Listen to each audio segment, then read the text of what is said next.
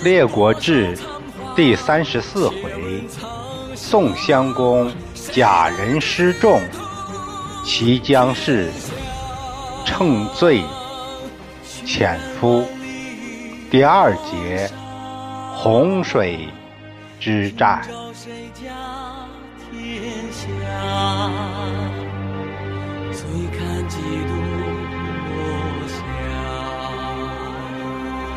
泪洒谁家铠甲？上回说到宋襄公受辱被放回之后，他难咽这口恶气，恨楚又怕楚，那就找个软柿子捏。他瞄上了郑国，郑国啊，也是个倒霉蛋儿。怎么呢？在大国的夹缝中生存，哪个都不能得罪，不是人品问题，是不得已，只能看谁强就靠谁。齐楚争霸，正两边下注，一会儿说服楚，一会儿又出现在以齐为首的会盟现场。刚从会盟那儿回来，又跑到楚的阵营，摇摆不定，看风向。现在齐指定是不行了，所以郑的目标就明确了：和楚套近乎，还傍上了亲戚关系，成了楚成王的妹夫。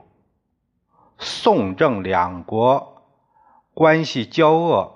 从郑文公上一辈就开始了，他老爹是公子突啊，公子突他姥姥家是宋国望族雍家人，那不是因为郑子突在宋避难，宋庄公趁机勒索，帮子突夺位要天价，子突只是权宜之计，什么都答应。等一接班就变脸了，从那儿两家再也没好过。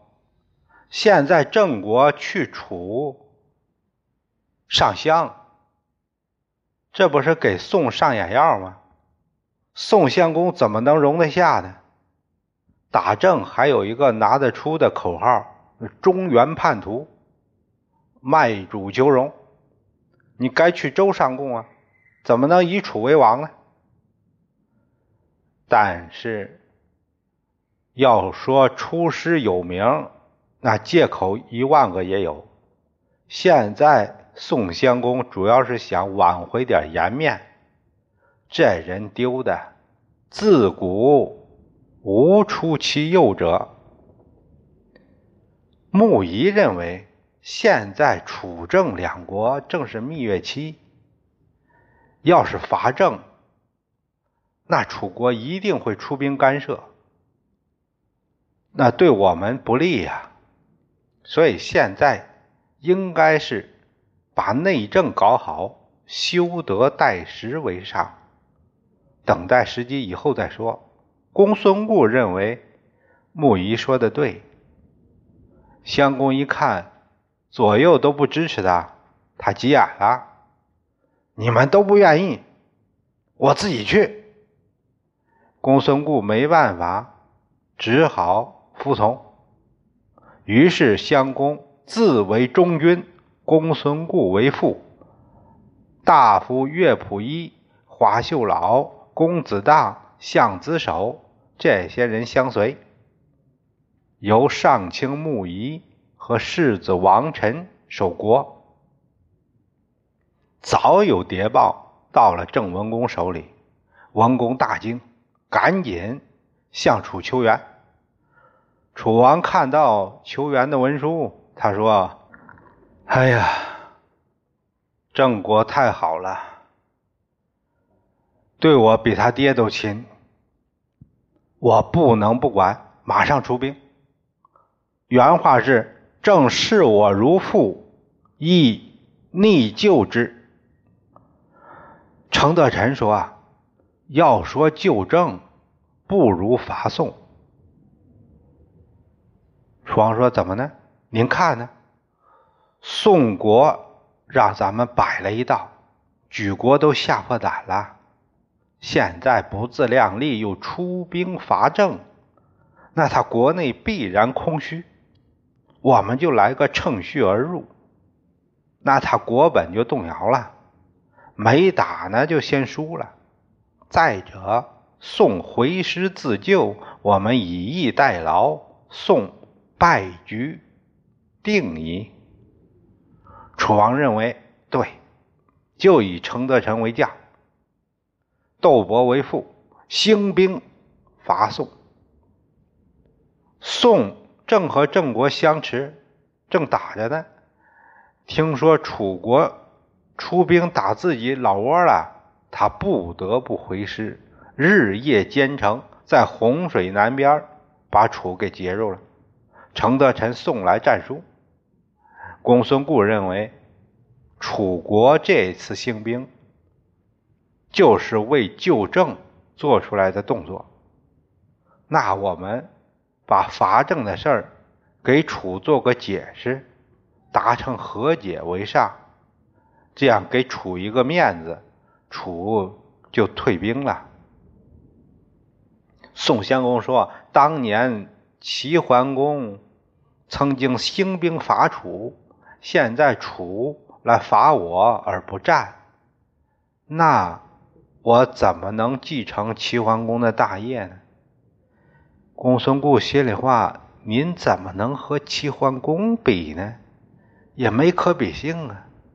可这话也没法说呀。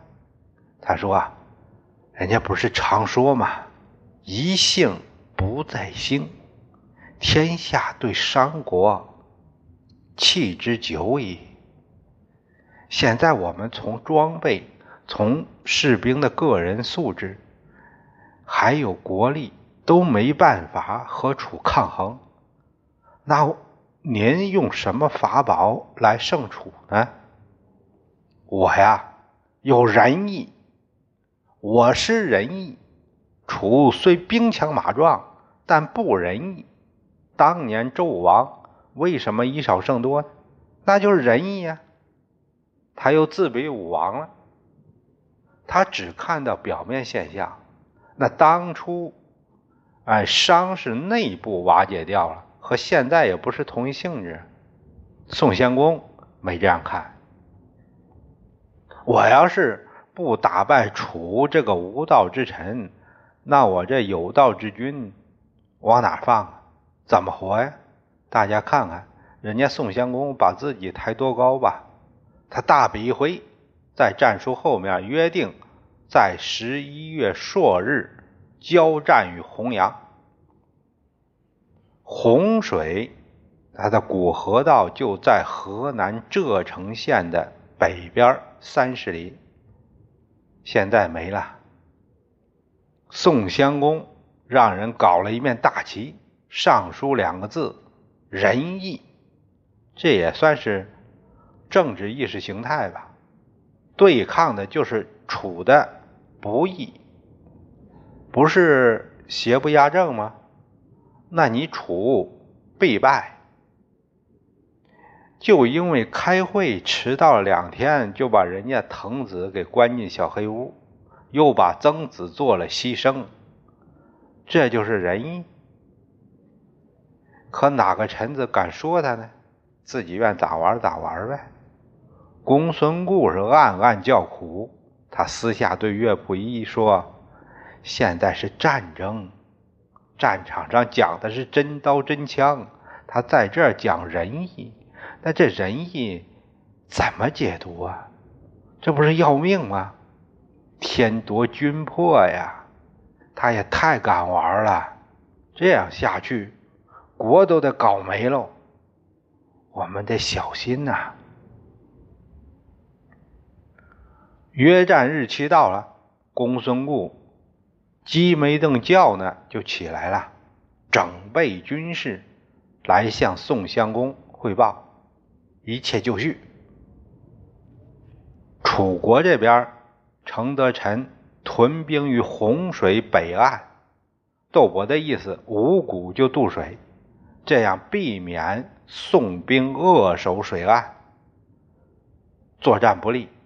程德臣笑了，哼，宋公不懂变通，根本不懂军事。我们早渡早战，晚渡晚战，这个不用担心。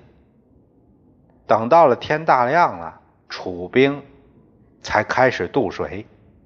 公孙固一看楚开始渡水，对宋襄公说：“现在天大亮了才渡水，根本就没把我们放在眼里。要趁他们还没过来，我们现在就出击，那兵力优势在我们这儿。”一定能打败他们。等他们都过来了，那兵力就占优势了。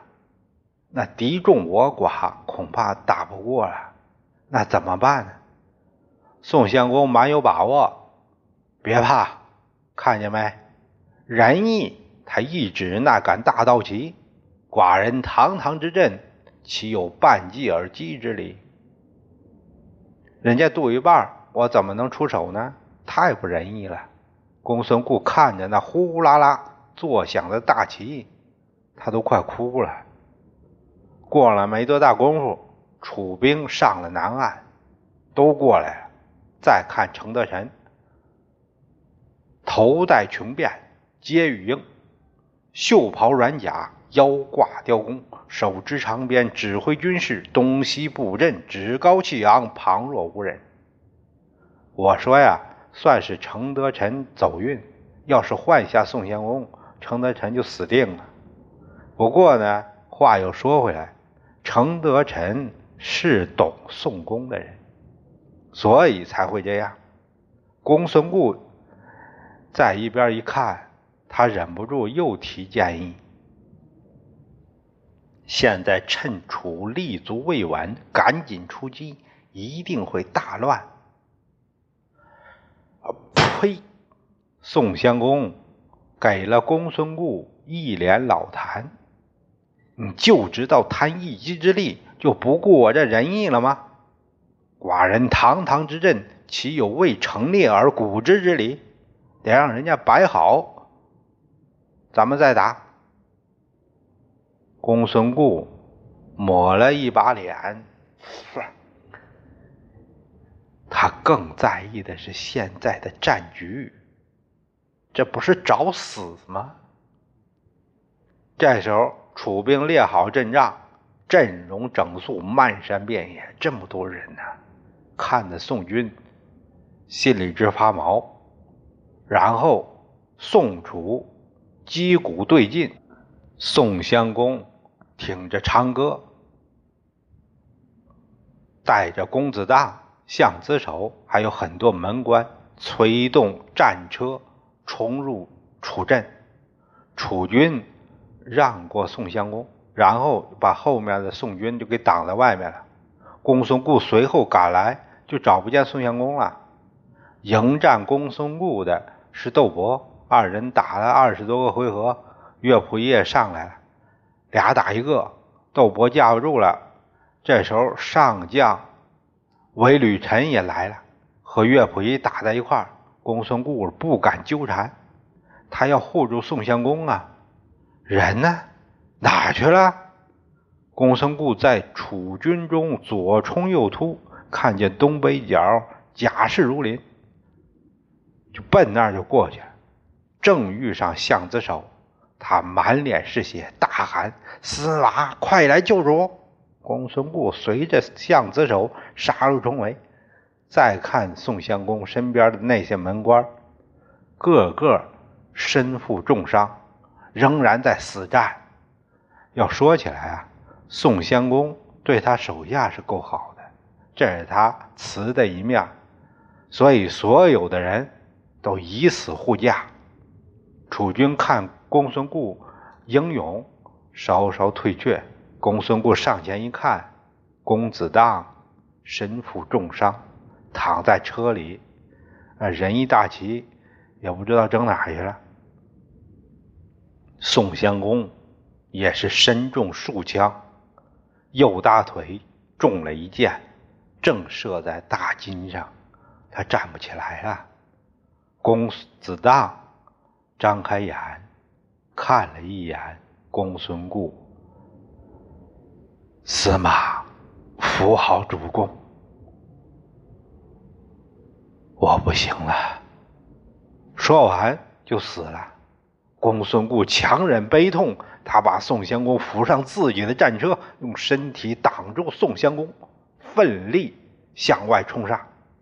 后面有相子守殿后，还有门官，这些一路拥卫，且战且走。等公孙固和楚军脱离战斗，再回头看，门关那些将士一个都没有出来。都死了，宋军重装备，十有八九都让人家给消灭了。乐溥仪、华秀老一看公孙固突围成功，自己也不恋战，跑回来。程德臣在后面乘胜追击，宋军大败，战场一片狼藉，留下辎重无数，楚军大胜。公孙固连夜保着宋襄公逃回了宋都。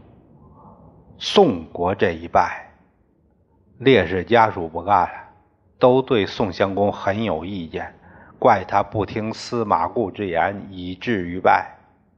襄公听说后，他叹了口气：“唉，君子不崇商，不勤二毛，寡人以仁义行师。”岂效此乘危恶险之举哉？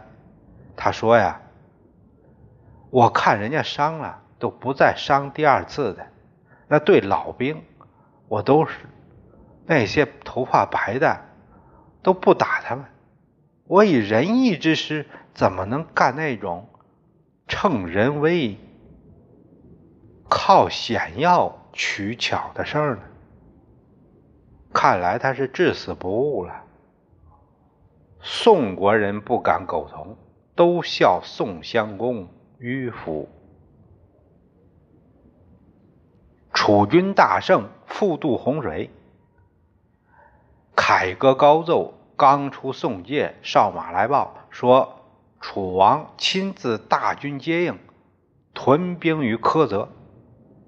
程德臣于是来苛责。献捷，楚成王大为高兴。啊，明天正好郑军携夫人来劳军，也让他们开开眼。程德臣是怎么献捷呀？以辅郭为准，辅郭呀，就是敌人的左耳朵数量为准，这个虚报不了，所以。郑军夫妇，他看到的是一大堆耳朵堆成小山一样，这也是对郑起到震慑作用。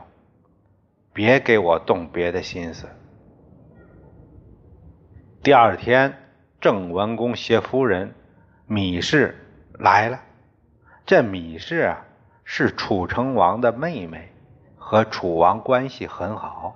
这次哥哥打了胜仗，他也要跟郑文公一起过来。他们参观了战利品，少不了那个耳朵山。郑军踏出金帛，表示祝贺。就这样，郑军夫妇在楚营玩了一天。接着，郑军回请，请楚王入柯泽城赴宴。第二天一早，郑军出城郭。迎候楚王，一同入城，在太庙设享，行九献大礼，相当于天子礼数。所有陈列食物器皿都是最高等级，其实啊，就是天子一让。郑军的夫人文米要把两个女儿也叫过来，和舅舅相见。这两个外甥女儿啊，就是伯弥和叔弥，两个女孩都没出嫁呢。楚王很高兴，郑君、文弥还有这两个外甥女儿轮番敬酒尽寿，成王喝高了。哎呀，今天寡人领了你们的美意，我过量了。这样吧，妹妹，你和我俩外甥女儿送送我吧。就这样，宋郑军送楚王出城。先回去了，文米和两个女儿陪同楚王回到了军营。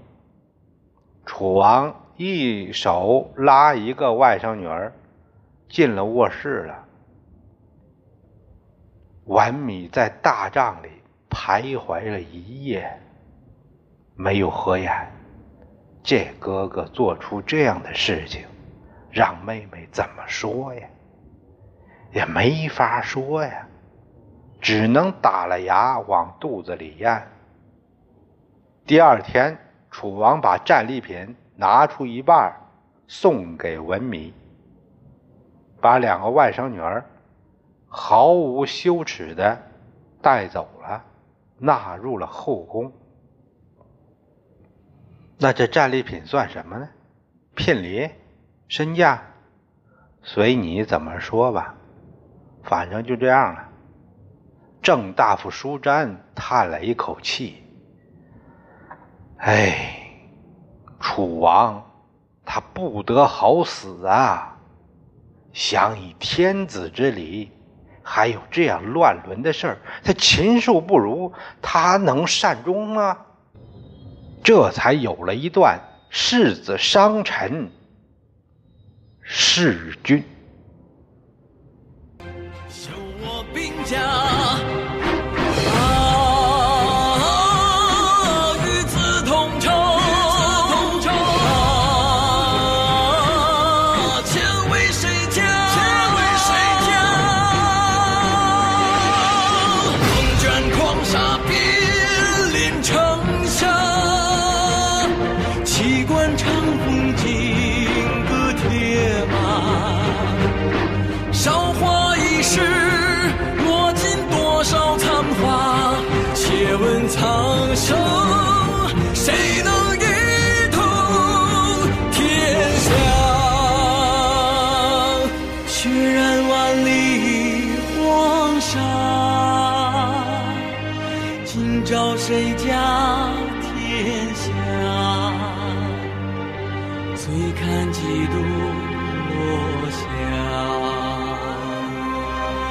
洒谁家铠甲？